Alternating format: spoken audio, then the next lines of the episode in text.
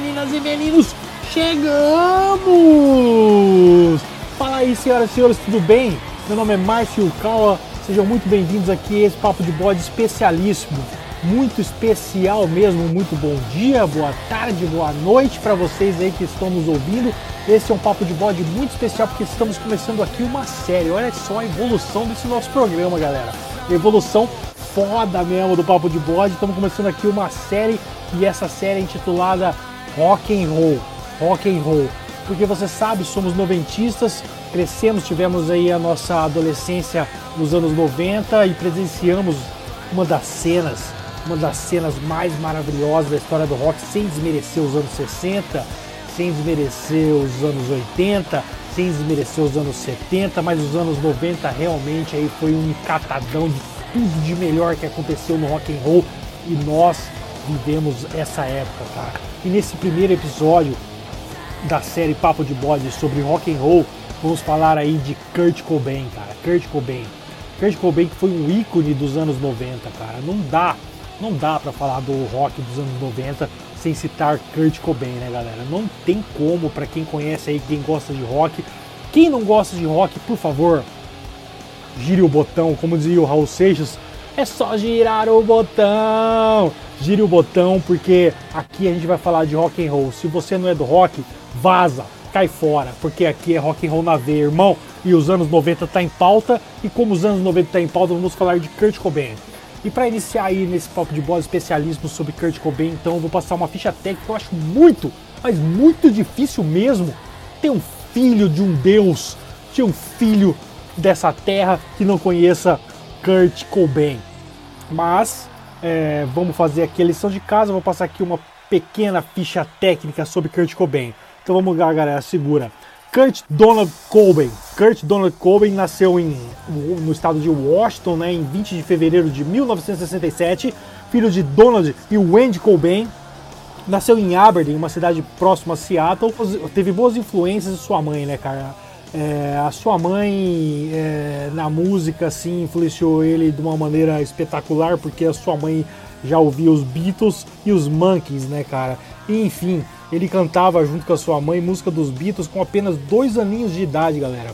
É, o Kurt, a princípio, ele foi atraído, olha só, galera, ele foi atraído a princípio primeiramente pela bateria. O seu avô, ele adorava contar uma história de que quando ele ia visitar, né, quando ele ia visitar os avós, ele chegava na cozinha, catava todas as panelas e começava a bater freneticamente nas panelas, é, imitando aí um baterista, né, cara. E aos quatro aninhos de idade, o Kurt Cobain começa a tocar piano. A sua infância feliz e seu mundo começa a desmoronar aos oito anos de idade, quando seus pais resolvem se separar. Por motivos de grana, galera. Olha só, uma coisa assim, né? Para quem conhece a personalidade de Kurt Cobain, né, cara, é, já, já aí já dá para entender é, qual foi, bom, quem conhece a história completa e o fim da história, por motivos de grana, enfim, por motivos de dinheiro, os pais começam a brigar muito e passam a se odiar. O seu pai era um mecânico, cara, ele não ganhava muito bem, e você sabe como é que é a vida familiar ali, a falta de grana acaba ocasionando é, tretas, infelizmente, é o capitalismo selvagem, é isso aí, galera. É o dinheiro acima do amor.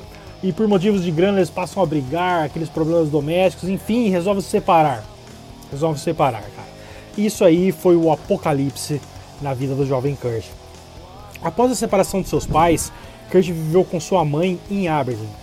Mas sim, ele sentia muita falta do seu pai, cara. Sentia muita falta do seu pai, então decide morar com ele é, em Montesano. Montesano, uma cidadezinha ali a 18 quilômetros de Aberdeen. É, e a sua mãe aí, enfim, começa a, se namorar, começa a namorar de novo, né? Como a mãe dele começou a namorar novamente, né, cara? Ele não aguentou isso aí, isso aí foi demais para ele. Ele se sentia muito desconfortável com a situação, então ele vazou, foi para casa do pai Montesano, né, cara? Isso aí, ele ter ido para casa do pai dele, poderia ter sido a salvação, poderia ter sido a salvação do jovem Kurt, cara. É, a salvação de tudo, tudo que começou a ruir no seu cérebro, né, as suas neuras e etc, né, cara? Porque quando ele foi morar com o pai dele, ele voltou a ser o centro das atenções. E o Kurt era um cara muito carente, era um garoto carente já desde jovem, carente até aí no final da vida, enfim, até na adolescência e depois de adulto, ele demonstrou aí essa carência aí, é, de senti esse sentimentalismo que ele tinha. Então, quando ele foi morar com o pai dele em ele passou a ser o centro das atenções novamente, cara, e ele estava feliz. Ali ele estava feliz, cara, com isso, com essa situação, né, cara.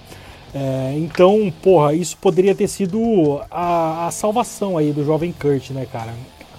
É mais, cara, mais, cara, a vida, a vida não era o sonho que o jovem Kurt tinha na cabeça, cara. Infelizmente a realidade é muito mais dura do que ele esperava, né, cara? E o pai é, é, acaba casando novamente, cara.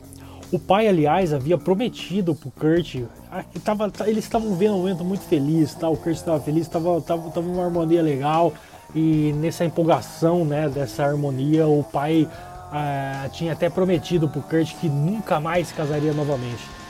Cara, e olha a importância é, que uma promessa tem na cabeça de uma criança. O pai acaba se casando novamente, cara, e isso faz o mundo do jovem Kurt ruir novamente, cara. O mundo do sonhador Kurt ruir novamente e desabar. O Kurt era só amor é. e honra, coisas que na, na, na vida real é, são improváveis até hoje, até hoje em dia, pessoal. O Kurt era um ser humano espetacular. Bom, enfim, então aos 11 anos de idade, o Kurt já não era mais o centro das atenções, isso aí deixou ele bad vibe, né, cara? E o seu pai, que se casou novamente com uma, com uma senhora que já tinha aí mais dois filhos, pô, aí o resultado foi imediato, ele passou a aterrorizar essas crianças. E foi uma bola de neve daí para frente. Ele passou a fumar maconha, passou a ir mal na escola, e, porra, daí tudo, tudo começou a, a, ruir aí na vida do, do jovem Kurt.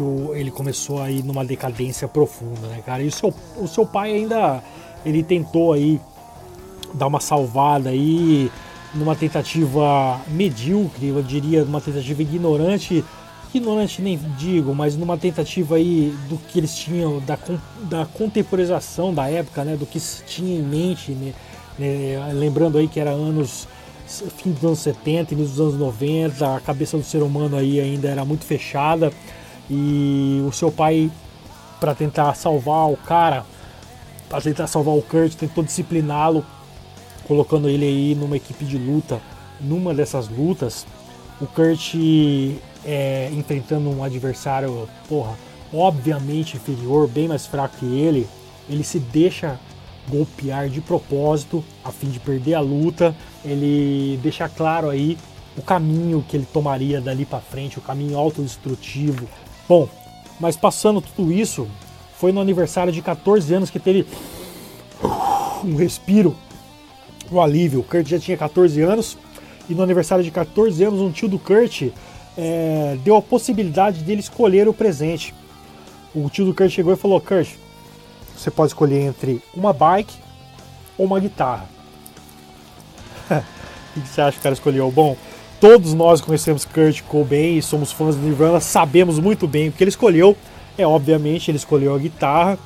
Em 1981, o Kurt entra pro ginásio, né, cara, e conheceu um garoto que se titulava Buzz Osborne.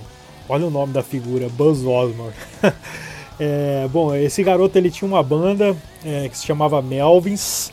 É, até hoje aí tem muita gente que curte o som do Melvins. O Melvins, aliás, é uma banda muito da hora, né, cara? O, um dos bateristas do Nirvana tocou no Melvins, né, cara? Foi o, o Chad, acho que foi Chad. Sim, se eu não me engano foi Chad tocou, tocou no Melvins. Era uma banda de punk rock. E aí fudeu, né, galera? O cara conheceu o punk rock e ele não parou mais.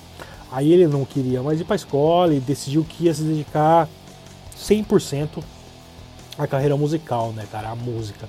A sua mãe, seu pai, né, cara, é, o, o expulsam de casa, né, mediante essa situação. Ele já estava indo mal na escola, enfim, começou a fumar maconha, etc. E ainda é, decidiu que, que ia largar o colégio para se dedicar 100% à música, então ele acabou sendo expulso de casa, acabou sendo expulso de casa e, enfim, Kurt então passa a ser um adolescente sem lar, passa a viver de favores aí, de amigos, e passa a viver na casa de um, de outro, dormir no sofá de um, de outro.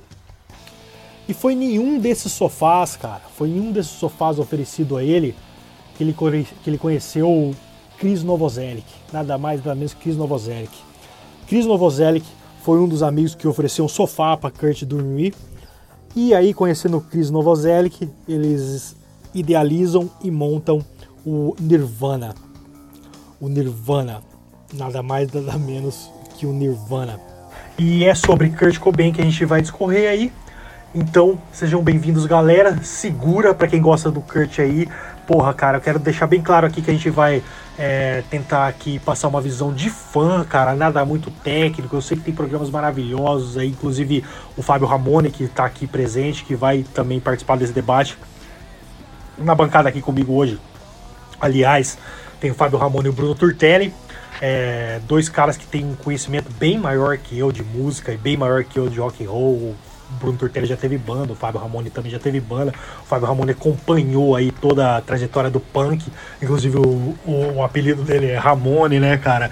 E o Bruno Turtelli aí é de família aí, o pai dele era músico, inclusive de uma de uma das bandas aí históricas aí na cidade onde a gente morou, que foi Bauru, né, cara? Então eles, eles manjam muito mais que eu, eu tô aqui mais para mediar esse debate aí, e não ligue não para as besteiras que eu falo, porque o que eu falar é mais passional do que técnico. Agora eles sim, eles sim têm mais propriedade para falar, eles realmente conhecem do assunto. Eu tô aqui mais para falar de coração mesmo. É claro que eles também vão pôr o coração no, no, no debate aí, mas mas eles também tem aí um grande conhecimento aí bem maior que eu. Então vamos lá, especial Kurt Cobain no Papo de Bode, é nóis.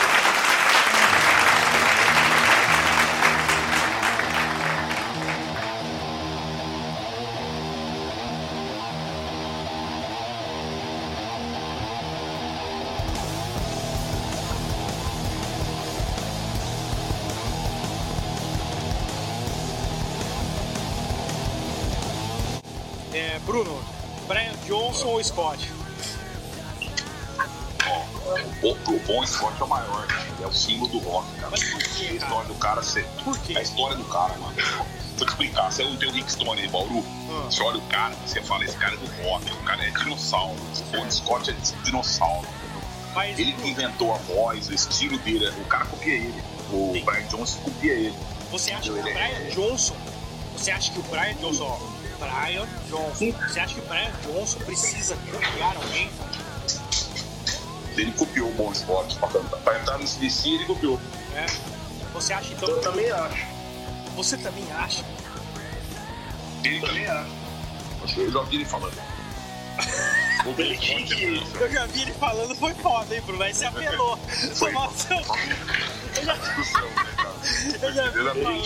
Ele teve que. Ele teve que, que ter uma referência. Não é que ele copiou, a referência era o Bon Scott, né? Ah, não, sim, cara, então... mas o Brian Johnson, historicamente, pro ACDC, porra, eu acho que.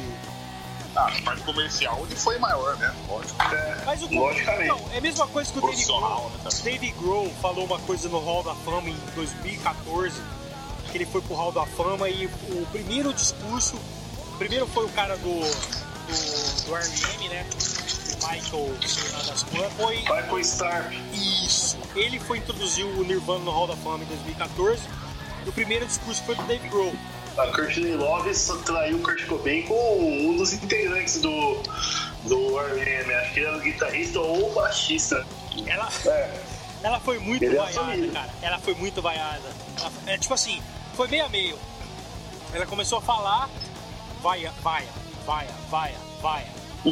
Aí, quando ela, só quando ela citou o nome da, da Francis, que aplaudiram. Mas até aí foi vaia e ela tinha muita mais outras coisas para falar. Inclusive, ela terminou o curso dela na metade e falou: Dave, eh, Chris, por favor, vem aqui e abraçou os dois e acabou o discurso. Porque os fãs do Nirvana não gostam dela, né, cara? É, é óbvio, o motivo é bem óbvio. E nesse, nesse Hall da Fama. Eu acho que ela é pior que a Yoko Ano, né? Pior, bem pior. Nesse, é. nesse Hall da Fama de 2014, o David Bowie falou, cara. É... Sobre o que a gente tá falando mesmo? É, o negócio tá feio, mas eu fumei. Sobre o Brian Jones. É. O David... É, o Brian Jones. Mas já passou, já não, passou, não, já passou. O o Dave Grohl, ele. São águas passadas. O Dave Grohl, ele, ele fez um, um, uma analogia aí. Porra, eu esqueci completamente é. sobre o que a gente tava falando, cara. Por que, que eu citei Dave Grohl? Vocês lembram? Não, ele, ele estava falando do Dave Grohl que ele fez uma analogia sobre. A gente estava comparando é, o reserva, titular é. reserva, era isso. É. falando que o. Você falou que, que o, o substituto, né? O substituto, é, o substituto. O, ele, o Grohl, na verdade, ele assumiu e foi melhor do que os outros. Ah, cara, é isso aí, eu acho que é isso aí, realmente a analogia. É. Dave Grohl chegou ali no Hall da Fama e, e falou que ele foi o quinto baterista do Nirvana, né, cara? Antes dele vieram outros aí, né? É, o Chad Channing e Dale Kruger. Os outros, é, o, o, os que gravaram foram Chad Channing e Dale Kruger são muito bons. O Danny Grover, que eu esqueci de falar isso. Que era do Melvis, né? Isso, o Danny Grover até hoje, eu e não sei se o Melvis tá em atividade, mas eu escuto o Melvis, tem umas músicas muito boas. Boas. E o, e o Channing, o David Grohl no Hall da Fama cita que foi o responsável pelo ele até faz a, a sonoplastia. Então, quem fez isso foi ele, ele fala, né, cara? Então. O, o, é, o, o, deixa, eu, deixa eu falar minha opinião.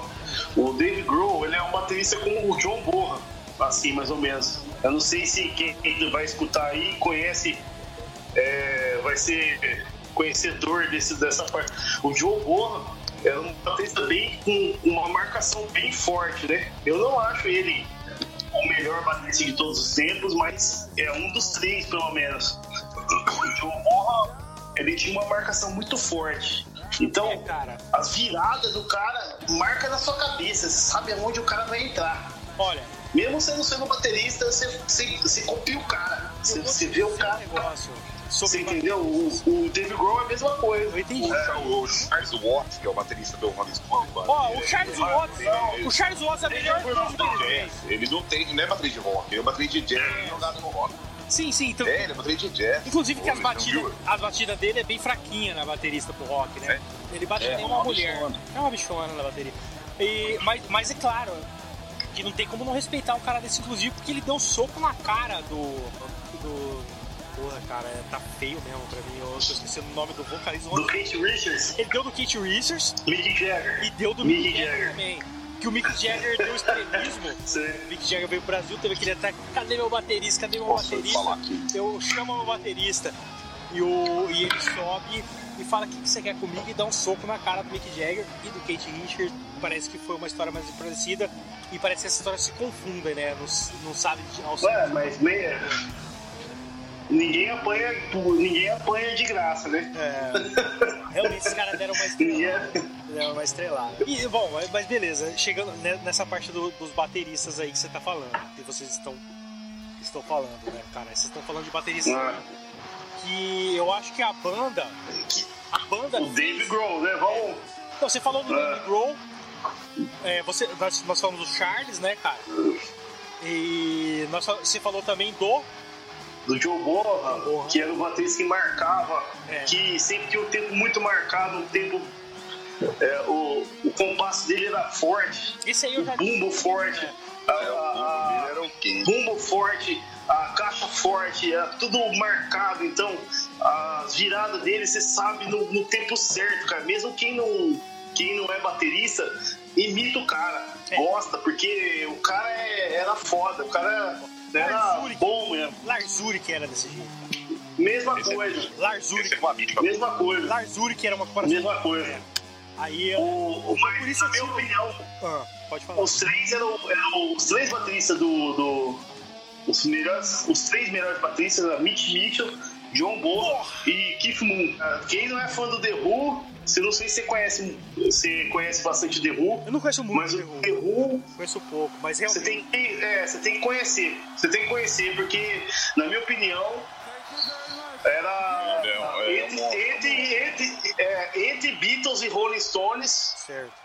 Eu gosto muito dos Rolling Stones e dos Beatles, cara. Mas entre Beatles e Rolling Stones eu sou The Who. É, é. Não, o The Who é legal. É um som, é um som difícil de escutar tem que ter ouvido bom pra escutar, porque é, é, é diferente. Ele, viajar, eles viajam. É, é diferente do, do Rolling Stones, que é muito é, e muito, difer é, muito diferente dos Beatles. Eu vou, eu vou botar uma coisa aqui pra você, pra você entender. Que na época dos Beatles, o Beatles veio em 64. 62? Não, 64. 64 é o Stones, ele é só 62. Caralho, aí falou um fã do Stones aí, cara. 62? Caralho, Tá eu, ó, eu gostei da, tonali, da, da tonalidade de voz do Bruce, você viu? Eu também gostei, tudo bem. Pela ordem, assim, é Beatles, Stones e The Who. E o The Who, e o The Who depois do Stones também. O The Who é, acho que deve ter um ou dois anos aí de diferença entre os três. Mas tudo bem. É, não importa. Só, só que quando o Beatles estourou, que foi o primeiro, todo mundo tinha que parecer com os Beatles, cara. É. Como o Nirvana, nós tá falando o, o, como o foco era o Nirvana, nós já se Caralho. perdemos, tudo bem? Porra, É, é, caralho, como Nirvana, em totalmente. 90, Ah. em 90 todo mundo tinha que parecer com o Nirvana. Você entendeu? Tanto que veio o o- movimento grunge, né? A partir do Nirvana veio o movimento grunge, né? É, é a mesma coisa. Eu já vi, eu já vi entrevista com o Roger Daltrey, que é o vocalista do Who, falando que o Roger Daltrey tem o cabelo cacheado, assim, mais que o meu.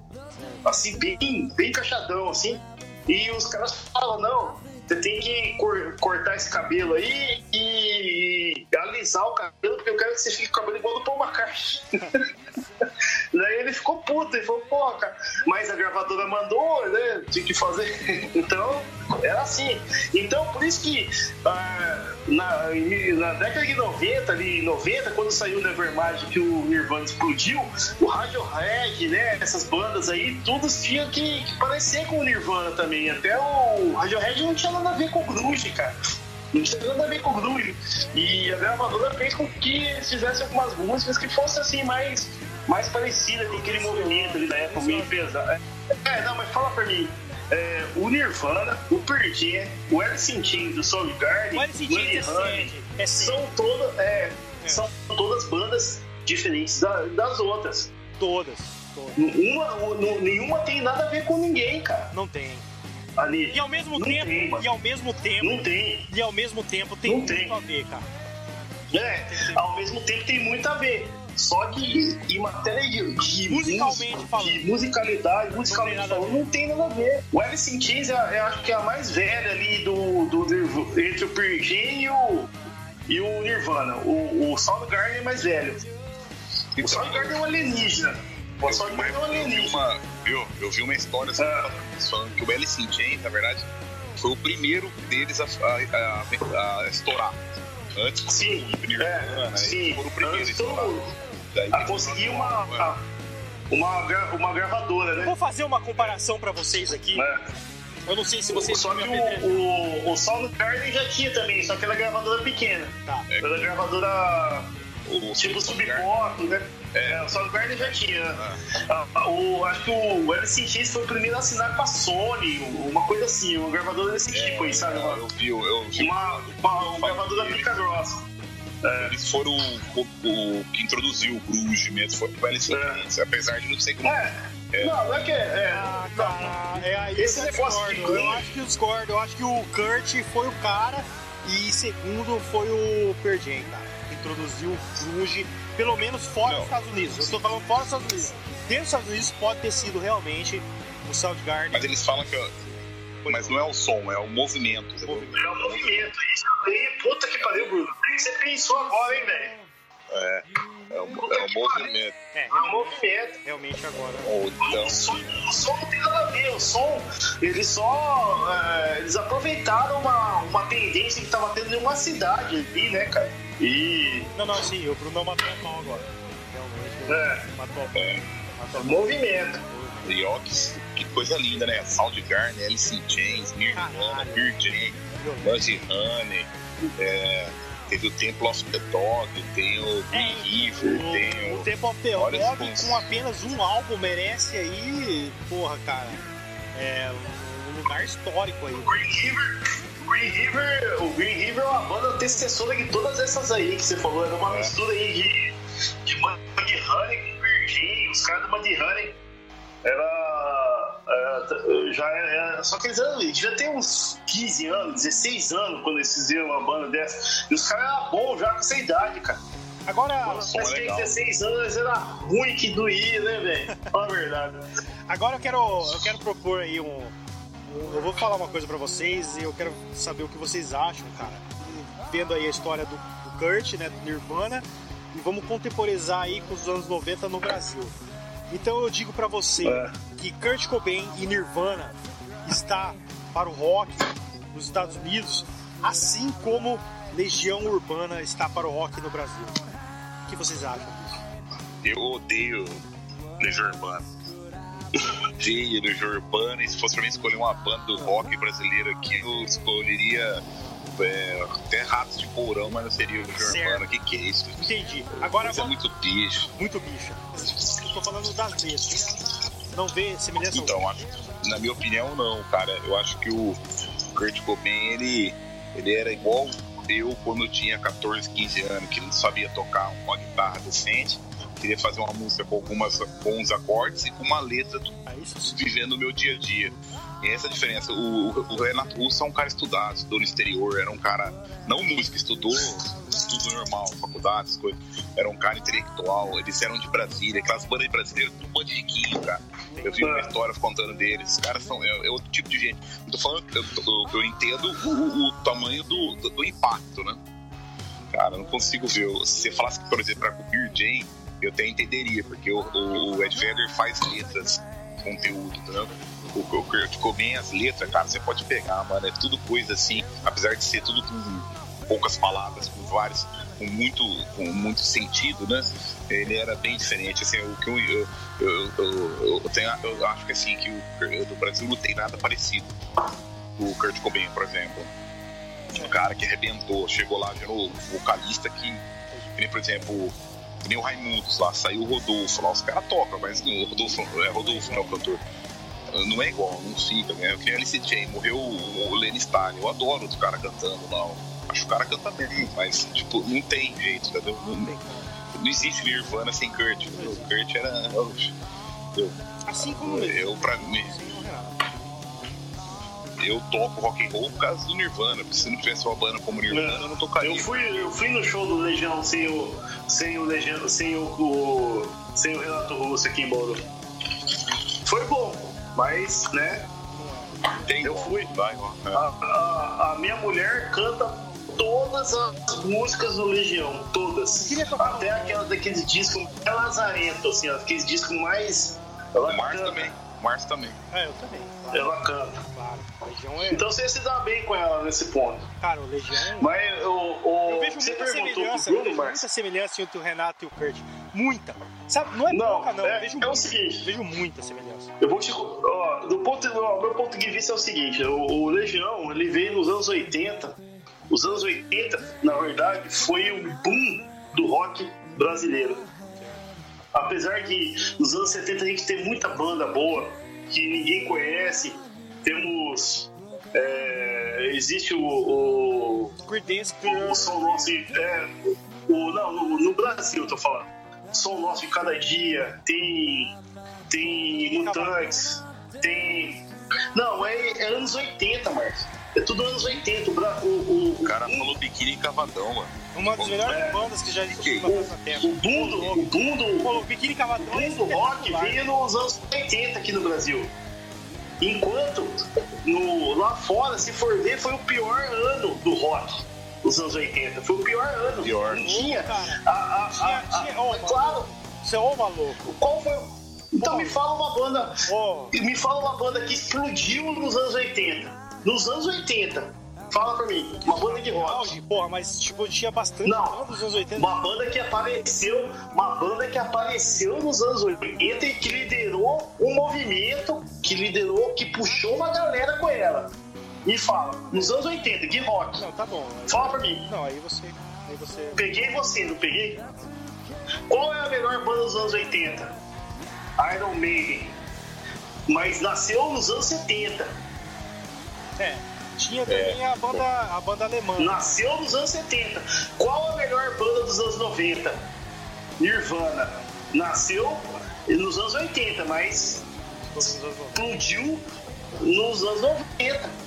Wild é a melhor banda dos anos 80, mas nasceu em 70 e ela começou ali já com uma, uma, uma certa expressão em 70 mesmo, nos anos 70. Agora, no Brasil não. No Brasil foi os anos 80, então veio todo mundo. É... Paralamas. Quem mais? Vai me ajudando aí, Bruno. Paralamas, Engenheiros. É, Legião. Então, nenhum de nós. Engenheiros. É, Kid de Abelha. A banda do daquele Todo mundo. Lá, Todo mundo. Lobão. Lobão. Cazuza. Cazuza. Cazu. Bom, Barão, o depois, é espetacular. O Barão Vermelho, na verdade, não é nem Cazuza, Barão Vermelho. Agora, por isso, cara, o. o Cara, você tem ideia que o, o Lobão Renato chegou Russo, a gravar single da cadeia? Você tem ideia Então, que o Lobão É. tocava ao vivo da cadeia, direto na- nas rádios ao vivo? Você tem ideia que isso aconteceu? ó, eu gostava, eu gosto do Lobão, cara. Eu curto o Lobão. Eu acho o Lobão bom. O som do Lobão é bom. Espetacular. Eu gosto. Ele é um gênio. Agora, agora o, o, o Renato Russo fez uma comparação com o movimento. O Renato é um poeta. Eu não sei, aqui não teve esse negócio assim de ter uma, um, um líder, né? De, uma, de um movimento.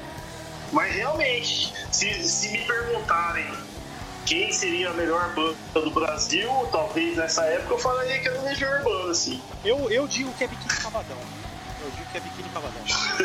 biquíni cavadão. Eu, pra Eu mim, diria que era o Legião Urbana. Biquíni cavadão. Eu não sou fã do Legião Urbana, mas minha mulher, ainda bem que ela já dormiu, ela me daria um- uma chinelada na- na- nas costas. Eu falo assim, é o golpe de estado, banda. Golpe de estado com Paulo Zimmer na bateria. Teve mas o esses caras são RPM. dos 70. Teve o RPM também. Esses caras já Ricardo. 70. Paulo Ricardo lindo, né? Paulo Ricardo, um, um cara sexy, maravilhoso, muito bonito. E, Tipo igual eu, né? e com uma vestimenta, né, Tipo cara? igual eu, assim. Um estilo de vestir rock and roll, jaquetas de couro e calça jeans. Que. Ó, é, o- os anos 70 do Brasil, os anos 70 do Brasil, ninguém lembra, mas tem o Som Novo Cada Dia, tem o. O. Léo Jaime. O o Léo Jaime, o Rich. O- O Rich, cara. O Rich. anos 80, anos 80, tudo anos 80. Agora 70 Porra, o, tem. próprio, o próprio Supla, cara. O próprio Supla Mutantes. coisas maravilhosas. Espetacular. O rock do Brasil foi espetacular. Ó, não, é que eu falei, estourou. Os anos, agora 90, no Brasil, esses caras continuaram, dentro da continuidade, igual nos Estados Unidos, ou lá fora, na Europa, nos Estados Unidos. 70, as bandas foram, foram regaçando, né? Led Zeppelin, Deep Purple, é, o movimento punk, daquela turma toda, Ramones, Sex Pistols, é, The Clash e Pink Floyd. Eles nasceram nos anos 70 inteiro fazendo show e continuaram mantendo nos anos 80. Mas agora me fala aqui que nasceu nos anos 80 e fez um regaço. Nenhum. Ficaram 10 anos sem ter ninguém. Nos É, anos cara. 90, o que aconteceu? Surgiu o Nirvana. Mas sabe o que é o que é o foda? Aí o que aconteceu? Foi aquela promessa de revolução. Um novo movimento tá acontecendo. Sabe qual que é o foda? O foda disso dos anos Entendeu? 80, que os anos 80 ele, ele é injustiçado, cara. Porque não tinha como. Não, mas é mesmo, é pior, é pior ano, se for ver. Mas é que eles vinham, é bom. eles vinham aí dos anos 60 com, com Beatles, Stones, com Jimi Hendrix, Cê- com Janis Joplin, É, mas com, Di- com The Doors. os anos 80 só é legal. Os anos, os anos 80 só é legal quando todo mundo odeia o Chris. É, você assiste todo mundo odeia o Chris e racha o bico, porque é aquilo lá mesmo. Tem umas coisas muito nada a ver. Agora o Bruno, o Bruno, o Bruno Turtelli, ele falou aí É. uma hora atrás aí sobre é, as letras do Nirvana e que achava que o Renato Russo tinha muito mais é, vocação, ou que o Renato Russo era um cara muito mais inteligente. Eu não concordo de maneira nenhuma, cara. Eu acho que o Renato Russo não tinha nem os pés do Kurt, apesar da formação acadêmica do Russo, e apesar de academicamente o Russo é, teoricamente ser mais inteligente, mas o Kurt escreveu músicas como Dry In, Dry Un, como Bole, como. Porra, cara, que poeticamente nem Fernando Pessoa chegou a, a- a próximo. Tem um canal que chama. é, acho que. Porra, cara, depois eu ponho aí, cara. Enfim, Eu vou pôr. enfim. Mas ele, ele, ele, ele destrincha Dry Un. É, ele destrincha Dryu, cara, e ah, é, primeiro Dryu, é, eles querem dizer você. sobre é, sobre uma história de amor tal logo depois daquela vagabunda que ele namorou e que chutou ele tá ligado mas o cara ali ele faz uma viagem sobre que Dryan seja é, sobre um aborto sobre uma gestação de uma criança e realmente cara você vê ali tá ligado eu mastigando a carne para você eu vivo os seus fluidos eu agora tenho que drenar você. Caralho, cara. Toda a é. poesia que existe, cara, o Kurt, ele é que o Einstein, cara. O Einstein, o que ele falou, até hoje não tá sido. Não, não, ainda não conseguimos entender por completo. Talvez vamos entender há 10 anos atrás. E o Kurt tá sendo entendido hoje, e talvez a poesia do cara, cara, é, demore mais muito tempo a ser entendida. As analogias que ele usa, cara, o, o modo revoltado, cara Porra, o Kurt, cara, é um gênio musical sem precedentes nenhum, cara, na minha opinião. Sem precedentes. As letras do Kurt, cara, fazem muito sentido. Pole, pole sobre um sequestro real. Eu passei isso para vocês aí.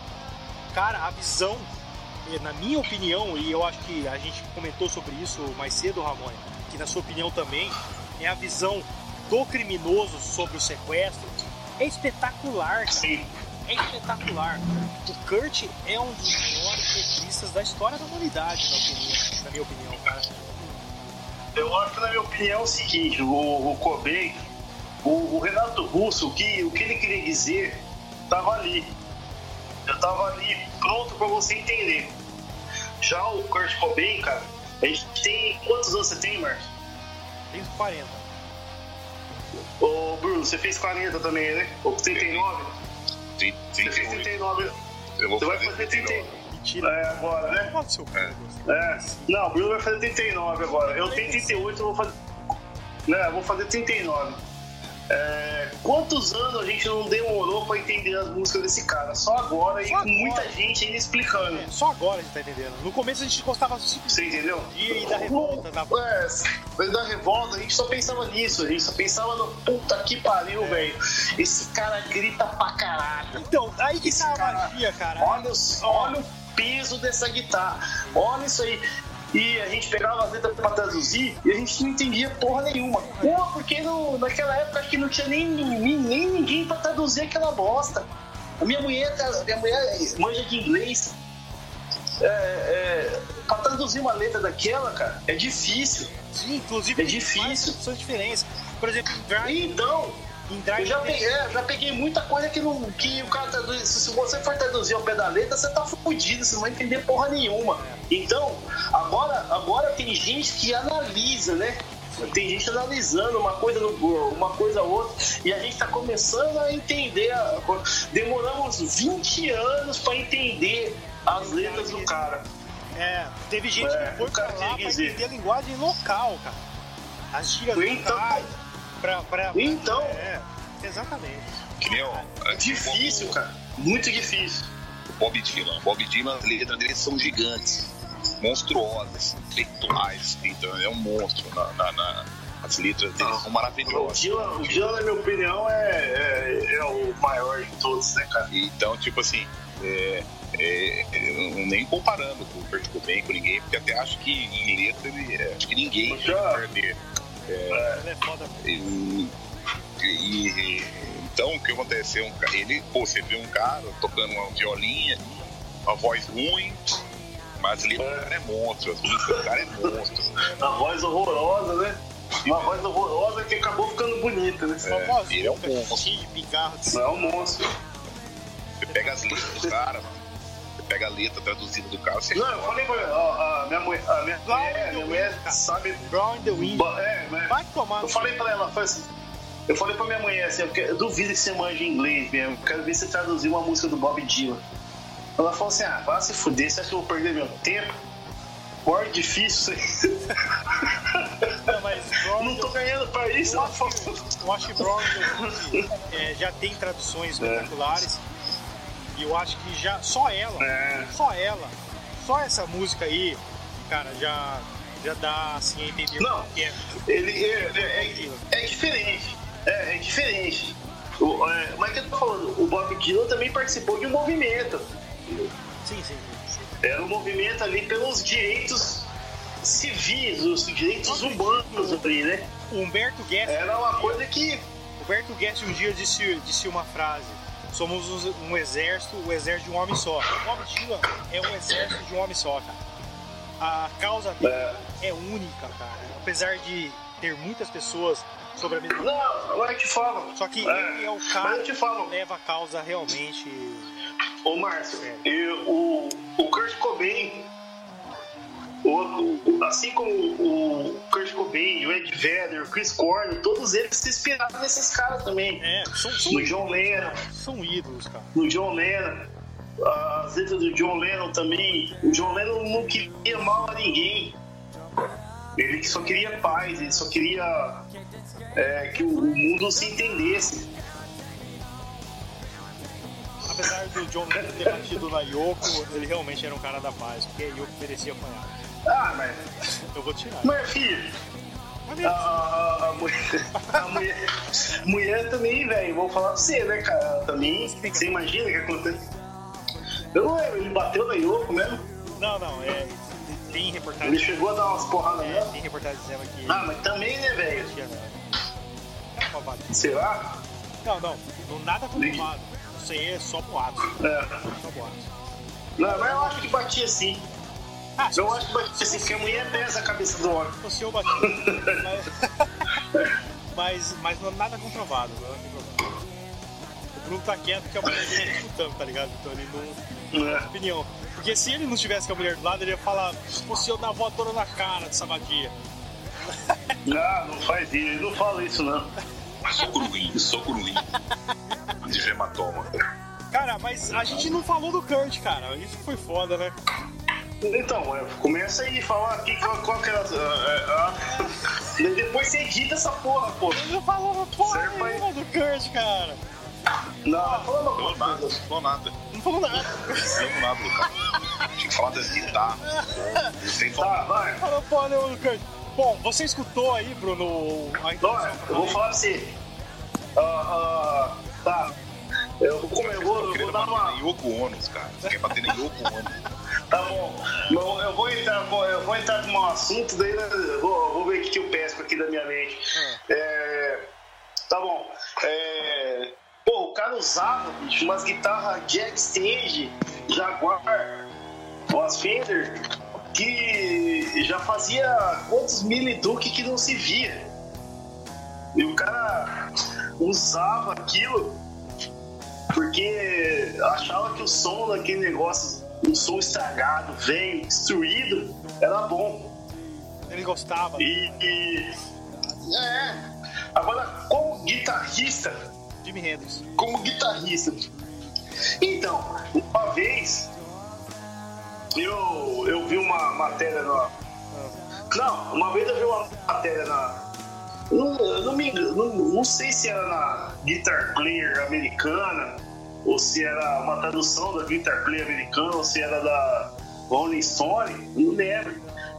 Eu sei que, que tava assim: Kurt Cobain, o Jimi Hendrix dos anos 90.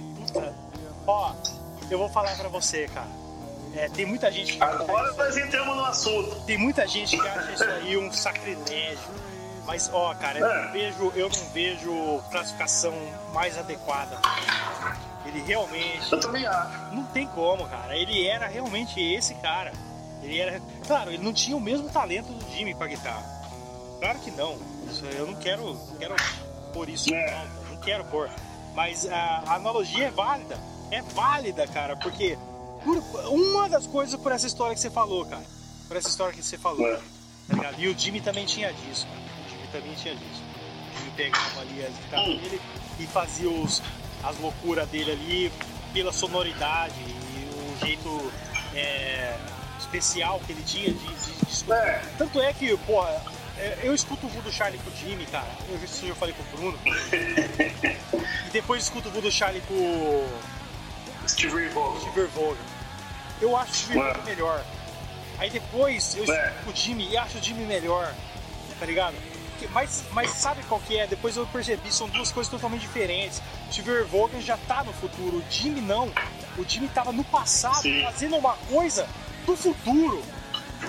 É. O que ele tinha no passado. Nossa, é. Tá ligado? Eu gostei dessa definição. Com o que ele tinha no passado. Então o Jimmy é gênio, cara. O Steve Vogue é talentoso, mas o Jimmy é gênio. E Kurt é gênio. É gênio. Por, por isso. Por isso. Eles viram. Que nem o Einstein, cara. Eu vou comparar agora eles com o Einstein. O Einstein, de uma de janela, novo. de novo.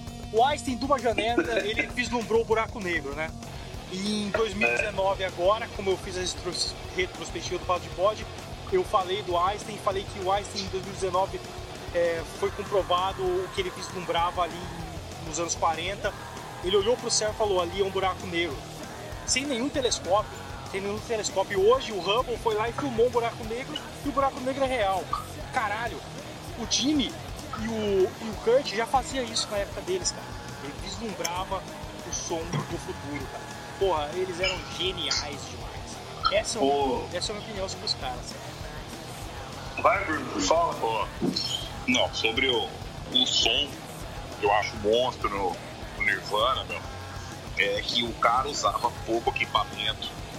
Ele usava guitarras antigas, apesar de elas serem bonitas, ter um som ruim em termos de época. Elas, o grande problema delas é que elas desafinavam essas, essas jazz masters. Eles afinavam toda hora. Cada música eles afinavam a guitarra. Toda música. que não tinha afinado. Tanto que você pode ver o show dele, todas as guitarras afinadas, ele chapado de, de, de heroína. Né? Então essa é. O Jimmy Hendrix também era chapado de heroína, mas ele ia lá e cafucava a guitarra, fazia ela chorar, entendeu? É outro, outro nível, né?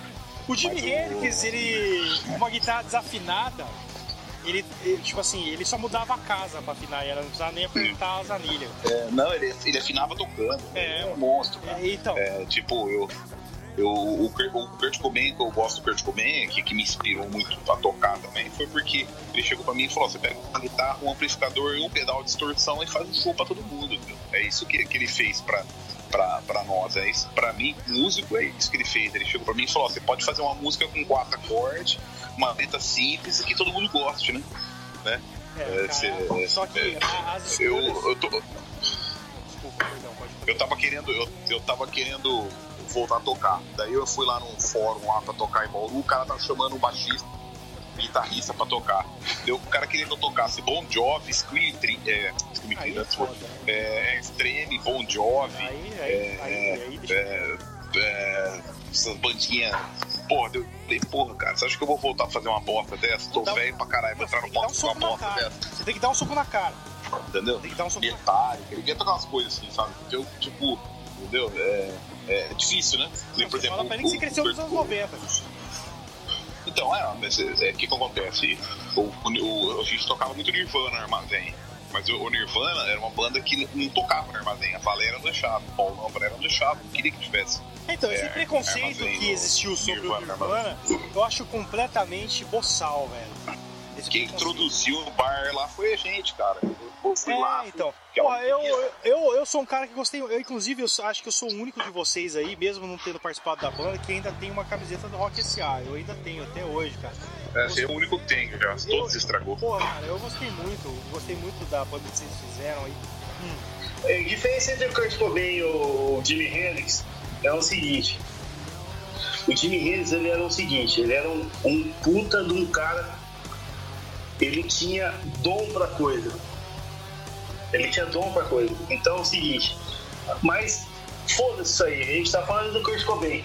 A única vez que. É, a única a diferença entre um, guitarrista bom e um guitarrista mediano que faz sucesso, que faz o seu som que o Kurt Cobain, é o seguinte, o Kurt Cobain, mesmo ele sendo mediano, ele conseguia tirar o máximo da guitarra. Ele conseguia ali no momento, ele conseguia tirar o máximo da guitarra, ele espremia a guitarra até ela chorar e, e sair o máximo dela. Eu acho que ele nem mediano, ele era medíocre. É, pode até ser. Mas ele tirava o máximo dela, cara, ali no momento. Ah, cara, eu já não concordo. Você entendeu? Ele espremia a guitarra e saía. Você não podia usar essa palavra medíocre. Isso aí eu não vou nem pôr, cara. não... não, tudo bem. Porque não, ó, o... você me mandou, Bruno. Tudo bem. Você me mandou Skull. Você mandou ah. Skull. Muito simples, né? Muito simples. Muito simples de fazer, tipo, duas casas ali. O cara move duas casas da guitarra com um slide. Mas, porra, quem, quem Faz o solo quem, dela. Quem imagina. Não, quem Faz imaginaria? o solo dela. Quem imaginaria? Eu duvido que você faz o solo dela, Bruno. Quem imaginaria? Eu duvido que você. Quem imaginaria tirar um som daquele, simples daquele? Caralho, cara, expulsou a coisa. É. Expulsou. Aí que tá. É. Caralho, é simples. Aí que tá. É simples depois. Eu duvido, faz o solo dela também. Depois que ele fez, foi simples. É duas casas ali, mas caralho. Caralho. Olha onde, olha o. É. Olha a sacada do cara. Ó. Agora é, você cortou eu do meu, do meu, do meu raciocínio, mas que eu tô falando pra você. O, a diferença é essa. O, o, tanto Jimi Hendrix como o Roger, o, o David Gilbert, como o Jimmy Page. O Jimmy Page era muito melhor tecnicamente do que o, que o Jimi Hendrix. O, tanto só que eles, além de, além de, além de eles tirarem o máximo da guitarra, eles também eram técnicos. O, o Kurt Cobain tirava o máximo da guitarra. Que, eu falo pra você? É, é, é onde está a essência do punk rock ali. Que é o que? A emoção acima da técnica. É, mas eu acho que não tirava o máximo. Jimmy Page não tinha isso aí. Não. Acabou. O Jimmy Page ele era mais é, ele não tinha emoção acima da técnica, ele tinha técnica acima da emoção, e o Jimmy Page era riff, cara. O Jimmy Page se preocupava em criar um riff que, pe que, que, que, pegaria.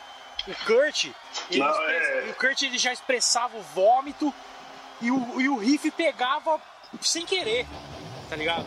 O Jimmy Page já tinha intenção de. Não, mas, ó, mas não é. O, o Kurt ele tinha sorte, ele fazia um. um... Forte, mano. Não é que é sorte. Ah, não. não. é que é sorte. sorte ele tinha o dom de fazer o riff, o riff curto, simples e que marcava na cabeça. Não, mas o era, Kurt... era, era, era, era semitom, usava muito semitom, muito semitom na, na, na nas composições. Dizem os especialistas aí de música que semitom Fica no cérebro, né? mas, é o que, mas é o que os especialistas Segura na cabeça. Você acha realmente que o Kurt pensava nisso, cara? Você acha realmente que ele falava, vou usar um não, tom aqui? Não. Claro que não. Era feeling. Claro que não. Era feeling. Puro feeling. O, eu vou usar um semitom aqui. Tirava o pau pra é. fora e falava aqui, ó. Semitom, meu pau, nosso é. caralho. Tipo assim, eu, pra, mim, pra mim, ele nem sabia nota direito. É. Pra mim, ele nem sabia nota. Exatamente. Não, acho que ele sabia sim, Bruno. Acho que ele sabia assim, ele, ele não, tocava bastante tempo. Eu sei Ele tocava bastante tempo. Não, o Bruno não quis dizer ah, que ele não sabia. Ele, ele tocava bastante tempo, ele não era muito burro, não. Não, ele não é, claro que não. Filho. Ele sabia sim. Porque, só que eu, eu sei. Ele, ele, ele sabia sim. O Bruno não quis dizer que ele não sabia. O Bruno quis dizer que ele não se preocupava. Ele poderia é. saber, mas que se foda. Não. Ele vomitava. Não, na hora. É, eu falei. Ele vomitava. Na hora, na hora Diferentemente do Page, que o Page realmente escolhia pra, pra fazer o riff. O, o é, já não tinha essa já, o, o, o, o Jimi Hendrix também tinha disso, entendeu? Além de ter o. É, não escolhia. É. Não escolhia. É, ele. Ele Além de. Oh, nem todos os shows. É, isso que eu falo, nem todos os shows do Jimi Hendrix foram bons. Eu já escutei, ah, sei lá quantos shows do Jimi Hendrix é, então, já escutei. Agora ainda pra internet. Mas nem todos os solos. É, não, nem, todo, nem, nem no começo nem no fim. Porque o Jimi Hendrix também era chapado, cara. Então, cara, mas é, depois o, que o Jimi Hendrix se tornou o Hendrix, tá. os shows ruins dele se tornaram os melhores, na minha opinião.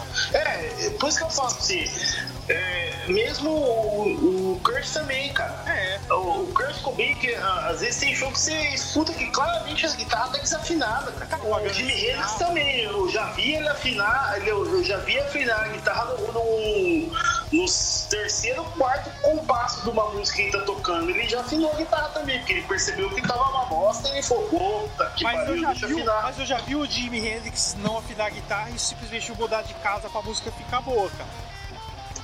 Não, então, mas aí você tá falando do Jimi Hendrix, né, cara? Tanto fazer. É, ele podia tocar com guitarra de cabeça pra baixo, é, aí é outra coisa. É. Ele tocava com a guitarra invertida, sem inverter, o que, que fosse. É. E, uma, e uma outra. É, e uma outra comparação uma, uma comparação é que o Kurt Cobain também é canhoto, né? Sim. Eram dois canhotos. Aí, agora, é, vocês querem falar de, do, de outra, outros membros da banda aí ou? Eu acho que sensacional. É, ficou muito bom. Eu. Oi. O, o, o, no fim, o, o, o Dave Grohl conseguiu uma banda de sucesso. Sim. O Chris Novoselic fez alguma coisa ou outra e não, Chris Novoselic parou. não emplacou. É, mas ele, eu achava que o Novoselic era o melhor da banda, sempre achei, porque eu fui baixista e eu gostava muito dos baixos dele. Eu- eu- realmente, eles foram muito amigos, né? Muito... O Chris, o Chris foi o, o amigo. O, o Dave Grohl era o cara mais do mainstream. Ele, a intenção do Dave Grohl é ser músico. Ele sempre quis. Não, mas não é que o, o Dave Grohl já era músico, né, cara? Ele já era um É. músico profissional. É, a Ele- família dele. Eles não eram. Aí, tanto que ele falou no Hall da Fama que a família dele era músico e ele agradeceu a mãe dele. Falou: Obrigado, mãe, por me deixar sair da escola e ser músico. Entendeu? Já o, o Kurt já teve problemas com isso, entendeu? O Dave Grohl não. O Dave Grohl, a família já era músico e tal. E ele o- realmente queria ser músico. E outro, fazer um, um adendo aí, o, o Chris Novoselic já foi até deputado nos Estados Unidos, né? Eu não sabia. Você sabia disso? Não sabia. É. Ele, ele se envolveu com política e, e defendeu um monte de causa. Russa não, Yugoslava, acho que é Yugoslava, uma coisa assim. Olha o nome do cara, né? É. No Roselic. É. Cê, por aí, aí você já vê. É, e ele entrou pra política, fez um monte de coisa lá Unidos também, tocou umas, fez, fez um- um- uns sons por aí, mas nada de muito, sabe, tenha saído ali do. É muito difícil você sair. país, ó, né? eu, eu pago o pau pro Dave Grohl porque é muito difícil você sair de uma banda como Nirvana e se ascender em outro lugar. Porque Nirvana realmente É. foi uma banda que marcou história. É a mesma coisa que, por exemplo, você sair, você sair do, sei lá, do, do Iron Maiden e fazer outra banda. Você vê aí o Max Cavaleira, né, cara? Não é? Entendeu? É muito difícil sair de uma Não, banda. o pró- o próprio, Bru- você falou Iron Man, o Bruce Dixon fez. Bruce Dixon fez uma música de sucesso e voltou pro Iron, né? Então, Uma música. é muito difícil. Então, por isso o Chris. Tears of Dragon e voltou pro Iron. E é uma bosta, né? Tears of the- E, e- então é por isso que, que, que, o- que o, o Dave Grohl, porra, merece muito aplauso. Conseguiu realmente aí com. Como é que chama a porcaria da banda dele lá? Foo Fighters, caralho. Aquela bosta daquela banda, Foo Fighters. Odeio essa banda. É uma banda lixo, que inclusive tocou aí, aí com, com- foi no Hall da Fama quando o- a, a espetacular O Led Zeppelin. o Led Zeppelin, É, ele foi convidado pro Hall da Fama e ele foi um dos caras que tocou é, Led Zeppelin lá tal, no Hall da Fama, foi um dos caras que discursou lá. Então ele teve essa ascensão depois do Nirvana, né, cara? Ele conseguiu se enquadrar no meio da música depois do Nirvana. Então por isso ele, porra, cara, ele, ele é um cara fudido. David Grohl é um músico fudido. Ele tocou guitarra. Ele, ele, tocou, ele tocou ali na abertura do, da porra do, do Hall da Fama do Led Zeppelin. Então ele é muito talentoso, muito talentoso. O cara é talentoso. é, É. Não, não, isso não tem que, é, isso não tem que falar. Não tem. É, eu gosto de, eu gosto de uma música ou outra do Foo Fighters, sim. É, E eu, eu, eu não posso, eu não posso, eu não sou fã, mas eu não posso falar que eu não, não gosto por causa que o Dave Grohl faz parte. Porque o Dave Grohl tocou numa das minhas bandas Ah, favoritas, né? Então, cara, então, é é, banda de frouxo. eu gosto sim do Foo Fighters. Faz é bando de fruta. Concordo plenamente. E quem não concorda vai tomar nos seus cus. Se quiser, pode xingar aí nessa. Então vai tomar no seu cu, porque eu acho que, que, que o Foo Fighters tem o seu valor, assim. Tem. Apesar, apesar de não ser o Nirvana. Assim como o R.E.M. também tem, né? Shiny Happy People, etc. O, R.E.M. é muito mais velho que o Nirvana, né, cara? É, inclusive E foi, tem, e tem música boa também. inclusive foi ele que abriu o Hall da Fama pro Nirvana. Bom, e como a minha bateria tá acabando, eu queria, no último, aí, no nosso último papo, eu queria falar sobre o Unplugged em New York, Nirvana. Eu queria. Eu, quando eu era moleque, não sei se vocês lembram, eu não gostava do Unplugged, porque haviam boatos que o Kurt não gostou de gravar, porque era uma coisa do mainstream. e etc. E no Unplugged de New York eu não sei, mas o Unplugged de New York foi uma coisa que a mídia falou que era renegada, mas estudando eu vi que o Kurt realmente gostou de gravar, ele ficou lisonjeado por ser convidado para o Unplugged e foi aonde ele fez questão de gravação e foi onde ele fez questão de, de, de mostrar quem o Nirvana era. Inclusive tem uma declaração dele dizendo que depois do Unplugged as pessoas iam olhar o Nirvana de outra maneira. Ele quis. Ele fez questão. Realmente.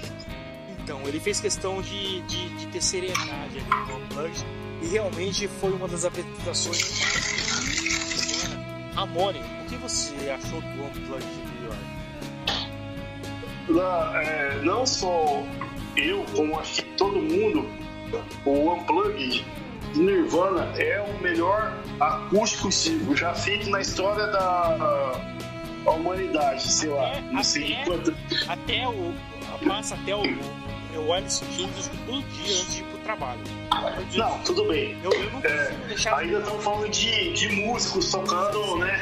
Eu não consigo deixar de escutar É, mais. falando de, entendo- eu, tô falando de tudo. Eu entendo o que você tá falando. Eu tô falando de tudo. Certo. Eu tô falando de tudo. Então vai, segue. A, a visão, aquela visão do Kurt Cobain, aquelas flores, aquilo ali pra mim, eu tenho aquilo ali pra mim como se fosse o funeral do Kurt Cobain. Praticamente. Aquilo, depois daquilo, o Kurt Cobain morreu. E foi a despedida dele. Então, na minha opinião, é o melhor acústico que eu já vi na minha vida. Acabou. Acabou, cara. Você vê aquilo lá, você vê. Aquele, ele com aquele suéterzinho desfiado, cheio de aquele espelhinho assim, ó. Vômito de criança. Aquela visão, Tá isso aquela visão frágil, né, que ele tinha, aquela visão frágil, aquela carinha de moleque, aquela visão frágil. é o que eu digo. Pô, tá Provavelmente, o- provavelmente os produtores falaram assim: Porra, velho, hoje você maneira, mano. Hoje você maneira. Não vai me dar palhaçada. malucos. Os Os... produtores devem ter chegado no cara. Ó. Maneira, velho. Hoje você maneira. Toma um esquisinho aí, sei lá. Mas maneira. Os caras falaram pra ele: Vamos fazer o negócio direito pra acontecer. Ele humilhou. E ele, ele, ele Ele humilhou. falou assim: Ó, tá bom. Ele tá humilhou, bom. Fábio. Hoje eu vou. Ó, eu, eu, tô, Hoje eu vou, hoje eu vou fazer certinho. eu tô chorando. E saiu, cara. O negócio saiu. Puta. O negócio ficou lindo, maravilhoso. Maravilha. E pra mim eu tenho aquilo como se fosse um velório. Eu assisto quase todo santo dia aquilo. Maluco. Toda vez que eu pego um som, pra- toda vez que eu pego uma playlist, que eu monto uma playlist no. Não sei se pode fazer propaganda, no Spotify, eu ponho alguma música ou outra do acústico. Você é louco. Porque é maravilhoso, cara. Maravilhoso. É maravilhoso. Maravilhoso. Eu gosto dos outros acústicos das bandas também, acho muito bons também, mas o do, do Nirvana ficou marcado pela imagem daquilo, aquelas flores, aquele cara Cara, loirinho de. em. em loirinho de olho zóio azul, Esse, é, esse cantando. Esse tempo eu mandei o blues, o blues que inspirou o cover de. É, Hum, eu não sei falar, mas How, how do you eu sleep nice? É, Não, é. Where did the sleep last night? We- Where sleeps last night? Você. Final, Where did the sleep last night? isso. Ó, pessoal, escutem o que o Ramone falou que eu falei. no- Mas, é, então, aí nesse, nesse, nesse específico eu dei pause ao- no, no último grito. I'll shoot her! Aí ele abaixa o Olha, olhar. Ele olha com aquele olho, É, aí de ele olha repente pro ele levanta e olha pra câmera. dá um suspiro. Ele dá um suspiro É. e olha pra câmera. Meu Deus do céu, Fábio! Fábio do céu! É. Ali, ali naquele olhar, tava o menino. Tipo, adeus, né? Não tava o menino. Adeus, Tava o menino que não queria que os pais se separassem. Tava o menino né? que não queria que os pais brigassem. É, é, eu esqueci de falar aí, Tava ele um tem uma música. Que não queria É, que os pais se a, odiassem. a, a, serve, a, a, a, a música do. A, a primeira música do In Utero, do álbum In Utero, Serve the Servants, Hum. ela é sobre separação. Então, Sobre cara, divórcio. eu tenho comigo, eu estudei a semana inteira o Kurt Cobain, cara. E eu cheguei a uma conclusão, cara. O Kurt é um ser humano lindo, cara. É um cara lindo. É um cara que não aceitou a vida como ela foi entregue a ele. Pra ele, a vida seria o pai dele, a mãe dele e ele, feliz a vida inteira em Albert. Nem que ele não fosse músico, que ele tirasse leite de vaca a- o, di- o dia inteiro. Mas o, o que ele queria é que o que as pessoas falassem uma para as outras, eu te amo, eu vou viver para sempre com você, eu tenho um filho com você, fosse real, fosse real. E a partir do É isso que eu ia falar. e a partir do momento que ele vê que isso não dura para sempre, que o amor ali diante de um padre é, dito, uma jura, que isso ia durar para sempre e que a família seria feliz para sempre, é a hora que ele viu que isso não era verdade, a hora que viu que isso não era, é, que isso era uma mentira, isso fez ele tor- se tornar o Kurt Cobain que ele se tornou. Isso fez ele produzir as coisas maravilhosas que ele produziu, mas ao mesmo tempo fez ele se tornar um cara autodestrutivo e fez ele se matar, cara. Ele nunca conseguiu se livrar disso. Ele nunca conseguiu perdoar a vida por a família perfeita dele, o pai e a mãe, pelo amor que ele tinha pelas pessoas. Cara, quando ele amava alguém, ele amava de verdade, cara. Ligado? Mesmo com todo o dinheiro que ele teve, ele Ele- não conseguiu. Dinheiro nem entra. E, o- Dinheiro nem entra nessa conversa, cara. Tipo, o amor. e ainda assim ele pessoas. também. Hum. E ainda assim ele não conseguiu segurar por causa da filha, né? Que nasceu e. Ó, Que a gente ainda também não entrou nesse assunto da, da, da Courtney a Love. gente precisa fazer outro. Mas Dave Grohl e o Chris Novoselic falava que é, o Kurt era irreconhecível quando a. Como chamava ela, cara? A filha do A Kurt? Courtney. Não, a filha. Francis. A a Francis Frances- P. Quando a França tava no colo dele, cara. Tipo, eh, os caras falavam que ele parecia um autista, que ele se fechava no mundo ali, cara. E que tudo que ele queria era brincar com ela, cara. E ele já não conseguia mais, cara, porque ele tava viciado já em heroína. eh, a família dele tava destruída. Perceber que é uma criança que não aparece na mídia, não é O Kurt, cara, ele é um. É criança. deve estar com. O Kurt, deve o Kurt